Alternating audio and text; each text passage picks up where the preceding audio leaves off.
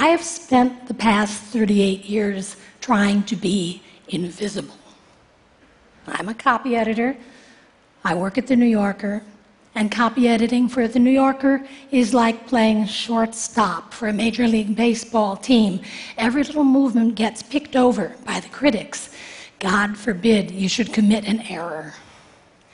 Just to clarify, copy editors don't choose what goes into the magazine. We work at the level of the sentence, maybe the paragraph, the words, the punctuation. Our business is in the details. We put the diaeresis, the double dot, over the I in naive. We impose house style. Every publication has a house style.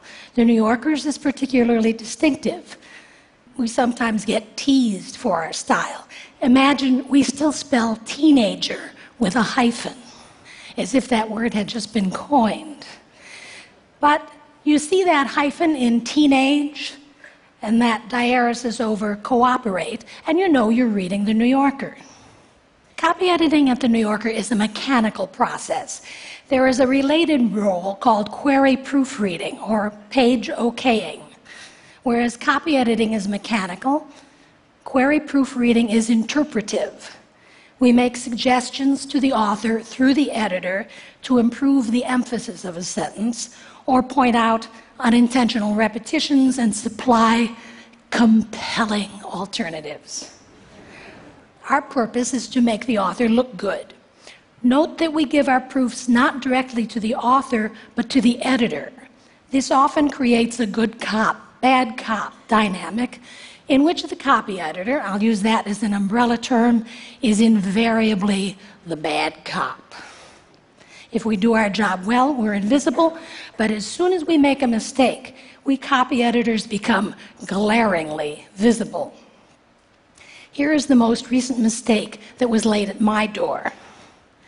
Last Tuesday, Sarah Palin, the pre Trump embodiment of populist know nothingism in the Republican Party, endorsed Trump. Where were the New Yorker's fabled copy editors? A reader wrote. Didn't the writer mean no nothingism? Ouch. There is no excuse for this mistake, but I like it. No nothingism might be American vernacular for nihilism. Here, another reader quotes a passage from the magazine. Ruby was 76, but she retained her authoritative bearing. Only her unsteady gait belied her age. He added, Surely someone at the New Yorker knows the meaning of belied and that it is the opposite of how it is used in this sentence. Come on, get it together. Belie. To give a false impression. It should have been betrayed. E.B. White once wrote of commas in the New Yorker they fall with the precision of knives outlining a body. and it's true, we get a lot of complaints about commas. Are there really two commas in Martin Luther King Jr. Boulevard? There may not be on the sign, but yes, that is New Yorker style for Junior. One wag wrote, Please, could you expel or at least restrain the comma maniac on your editorial staff?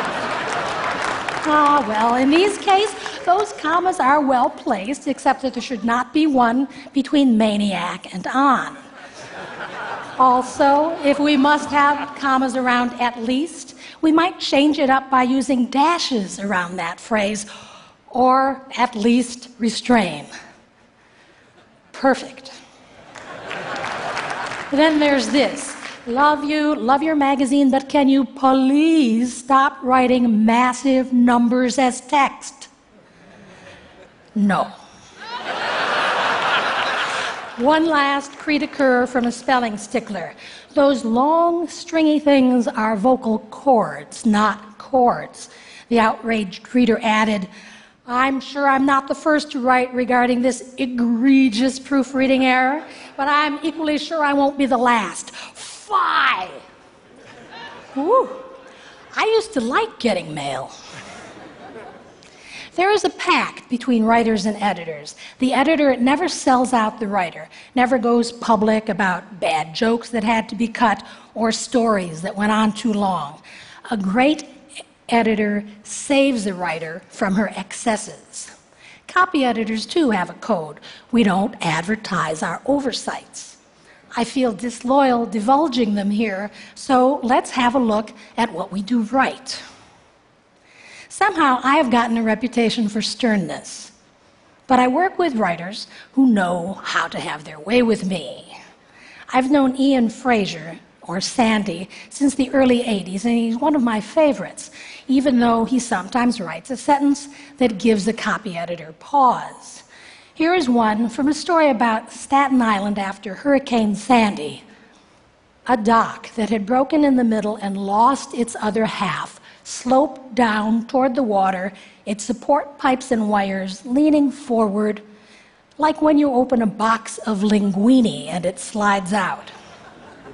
This would never have got past the grammarian in the days of yore. But what could I do?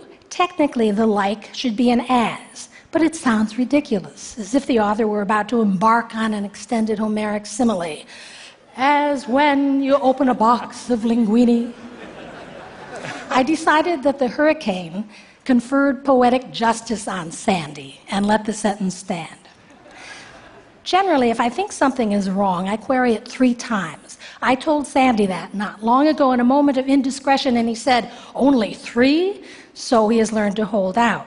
Recently, he wrote a story for Talk of the Town. That's the section at the front of the magazine with short pieces on subjects ranging from Ricky Jay's exhibit at the Metropolitan Museum to the introduction of doggy bags in France.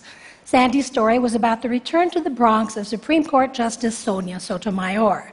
There were three things in it that I had to challenge. First, a grammar query. The justice was wearing black, and Sandy wrote, Her face and hands stood out like in an old, mostly dark painting. Now, unlike with the hurricane, with this like, the author didn't have the excuse of describing hurricane damage. Like, in this sense, is a preposition, and a preposition takes an object, which is a noun. This like had to be an as, as in an old, mostly dark painting. Second, a spelling issue. The author was quoting someone who was assisting the justice.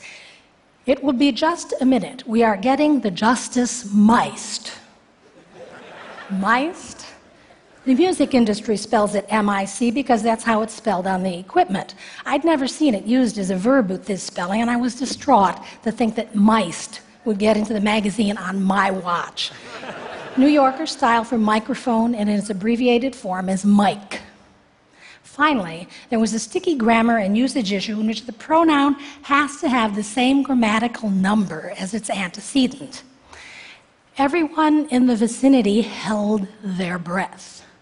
Their is plural, and everyone, its antecedent, is singular. You would never say, everyone were there. Everyone was there. Everyone is here.